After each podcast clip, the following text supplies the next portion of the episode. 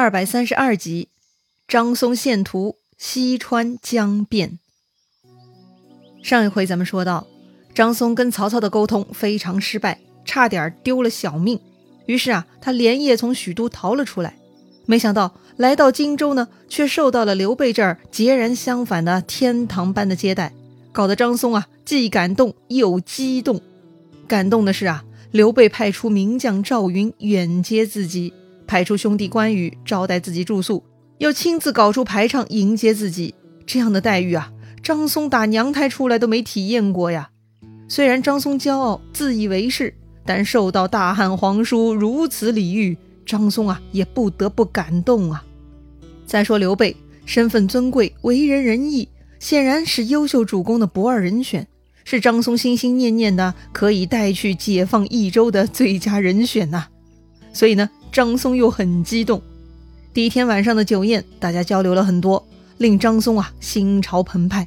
但是时机不成熟，大家点到为止，就没有继续谈下去了。接着呢，一连三天，刘备每日设宴款待张松，大家呀还是觥筹交错，谈天说地，但话题从未涉及西川或刘璋。捅破这层窗户纸啊，是需要契机的。这天呢，张松辞别刘备。说自己得回去复命了，哎呀，这就要走了呀！刘备很舍不得，特别呢到城外十里长亭设宴送行。临别之际，刘备给张松敬酒，说到这次分别不知何日再见呐。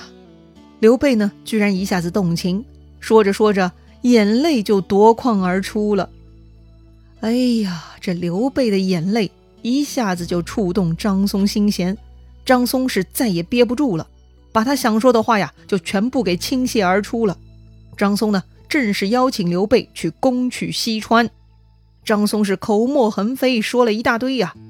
他劝说刘备夺下西川，就霸业可成了。关于西川对刘备事业的重要性，这个嘛，咱们也不需要啰嗦了。诸葛亮早就将这个战略分析得很透彻了。张松这两天憋着没说。也是担心呢，被看成卖主求荣之辈。正因为有这样的顾虑，所以张松迟迟没有开口。这会儿呢，就要分别了，再不说就要错过啦。张松呢，这才说出心里话。为了打动刘备，张松啊，进一步补充说明，说这个刘璋实在暗弱，他不能任用贤能，也抵抗不了北方的张鲁侵犯，就是个脓包啊。所以眼下益州是人心离散。大家都盼望有明主来管理呀。另一方面，张松坦白说自己这一次去见曹操，本来呢是想把曹操引入西川，解放西川的。没想到曹操逆贼十分骄纵，轻慢贤士，所以张松呢这才特地来见刘备的。张松的言下之意就是，益州已经到了该更换主人的时候了。虽然曹操原本是第一人选，但经过张松考察，曹操不够资格。而刘皇叔是明主，值得张松披肝沥胆。刘皇叔当益州新主人，那是当之无愧呀。张松说了，如果刘备决定攻取西川，他张松愿意效犬马之劳，作为内应。哎呀，这就是重点了，也是刘备和诸葛亮他们期待的呀。但刘备呀，还是很有城府的。虽然张松说的话每一句都让刘备心潮澎湃，但刘备呢，没有欣喜若狂。他非常沉稳，推辞道：“我深深感激先生的厚意，但刘季玉与我是同宗，如果攻打他，要被天下人唾骂呀。这个嘛，人言可畏，确实啊，也是需要解决的问题。名利双收自然是好事，但有时候不得不考虑优先级嘛。”张松呢，就劝刘备了：“大丈夫处事，当努力先建功立业呀。”西川之地，如果刘备不取，却被他人夺走，那后悔就晚了。刘备心中自然知道这个道理，刘备又不迂腐，他只是尽可能维护自己的名誉而已。关键的时候嘛，他还是会以利益为先的。看张松执着劝自己，刘备又问了：“我听说蜀道崎岖，千山万水，车马难行。就算我想攻取，能有什么计策呢？”这个问题很关键，而且呢，直接跟张松的宝贝有关。果然，看刘备问到这儿，张松就从自己的袖子中抽出了揣了很久的地图，递给了刘备。张松说：“呀，我深深感激明公圣德，所以献上此图。要想知道蜀中道路，看此图就知道了。”刘备呢，展开地图，略略观看，果然上面呢标注清晰，内容丰富，地理形成，山川险要，府库钱粮。所有的信息啊，都写得清清楚楚啊！刘备心中是一阵激动啊。张松又跟刘备说了，回去后呢，他就会行动，会想办法让自己的两个好朋友，一个叫法正，一个叫孟达，让他们来荆州帮助刘备，请刘备啊大可放心的跟他们商议进取之事。说到这里呢，刘备算是完全看到张松的真心了。刘备啊也不再遮掩，向张松拱手致谢。青山不老，绿水长存。他日事成，必当厚报。这就是刘备默认自己会进取西川，而且向张松承诺将来要给重赏的呀。张松也很鼓舞啊，说自己遇到了英明主公，心中高兴，根本就不指望回报的。大家谈得这么愉快，最后呢，诸葛亮又安排关羽等人护送张松到几十里外才回来。最后啊，再让张松温暖感动一把。哎呀，张松总算完成心愿，把宝贵的地图献给了自己心仪的新主公了。可惜曹操跟张松八字不合，错过了好宝贝。而诸葛亮精明，消息掌握到位，分析合理，发挥刘备仁德优势，导演了一场友善亲热的招待会。于是啊，不但得到了张松的绝妙地图，更赢得了张松的心。为后续进攻西川呢奠定了非常重要的基础。这回刘备待在荆州，那是大获丰收了呀。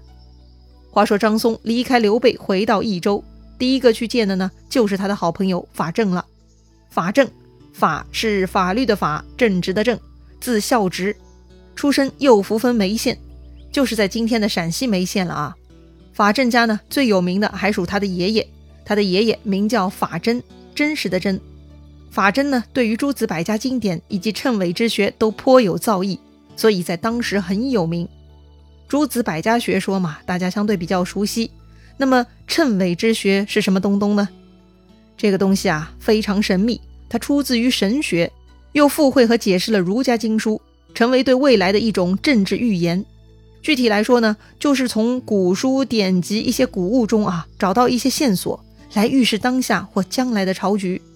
西汉末年，王莽为了篡夺皇位，多次利用所谓丹书注石、金匮册书等图谶，发布了诸如告安汉公莽为皇帝、设皇帝为真之类的传言啊，为自己当皇帝呢制造根据。而刘秀呢，在反莽复汉时，为了证明自己是西汉统治者的合法继承人，也编造了“刘秀发兵补不到，卯金修德为天子”等称语啊。可见呢，谶纬之学的力量是多么的强大，而精通此术的人呢，自然也很了不起了。说回法正，他本人很聪明，又受到爷爷的影响，所以法正的一大特点呢，就是善于奇谋，堪比曹操帐下的程昱、郭嘉呀。不过呢，就算是这么聪明的人物，也没有得到刘璋的重用。对了，张松说过的嘛，刘璋是不会任用贤能的。所以法正、张松他们呢，一直悄悄商议为益州寻觅新主公的事情呢。这次张松出差很有收获，自然呢，他得回来报告好朋友了。张松对法正详细描述了自己这回出差的见闻。这曹操啊，清闲慢事，只可同忧，不可同乐呀。而荆州刘皇叔就完全不同了，人人君子，礼贤下士。所以啊，兄弟我已经将益州许给刘皇叔了。法正一听，没得说呀。咱早就有心见刘皇叔了，这事儿我支持。哎，他们两个人呢正说话呢，另外一个好朋友孟达也来了。孟达字子庆，是法正的同乡，是他们三人帮之一啊。于是啊，这三个人就一起商议了。他们商议的结果是啥呢？他们商议的结果就是啊，下回就让法正、孟达去见刘备。怎么去呢？简单呐，让刘璋派去呗。虽然刘璋有些糊涂啊。但刘璋身边还有反对张松的势力，这群人也非等闲之辈呀。那张松能忽悠动刘璋而派法正他们出去吗？嘿，张松不是有三寸不烂之舌吗？虽然见到曹操的时候完全当机关枪使了哈，但回来见到刘璋呢，就回归其本来作用了。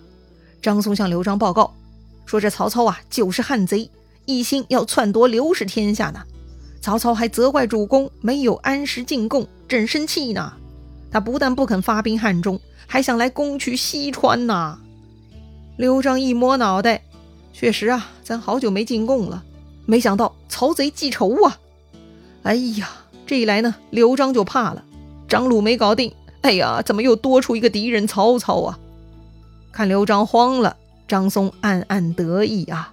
于是呢，他安慰刘璋说：“呀，主公您别担心，我都替您观察过了。当今天下还有一个人能够帮到您呐，那个人就是曹操的敌人，前几年刚刚在赤壁打败曹操的荆州刘皇叔呀。”他跟主公您是同宗，仁慈宽厚，有长者风，有他的帮助，张鲁、曹操就不用担心了。对呀，可不是嘛！当今天下能打退曹操的只有刘备和孙权。这孙权远在东吴，跟自己也没啥交情，而刘备曾经跟过自己老爸，跟自家颇有渊源。好，那就找刘备吧。刘璋啊，简直就像抓到了救命稻草一样。赶紧点头同意张松的提议。那派谁去联络刘备呢？张松呢又出主意了，说此事啊非法正孟达办不妥呀。刘璋也没有怀疑啊，立刻呢就把这两个人叫过来了，自己修书一封，令法正为使者，先去荆州跟刘备打个招呼，然后再派遣孟达领精兵五千去迎接刘备的援助大军入川。也就是说呀，刘璋呢是听了张松的建议。这就要主动引狼入室了，哎，似乎张松的计策进展很顺利哈。可是呢，事情没那么容易。就在这个时候，外面突然闯进来一个人，那是汗流满面，急得快要哭出来了。他大喊：“主公若听张松之言，则益州四十一州郡就另属他人了。”哈，这个人居然戳破了张松的阴谋。的谁呀？张松也是吓了一跳啊。那么张松的计谋能得逞吗？刘璋到底会听哪一边呢？咱们下回再聊。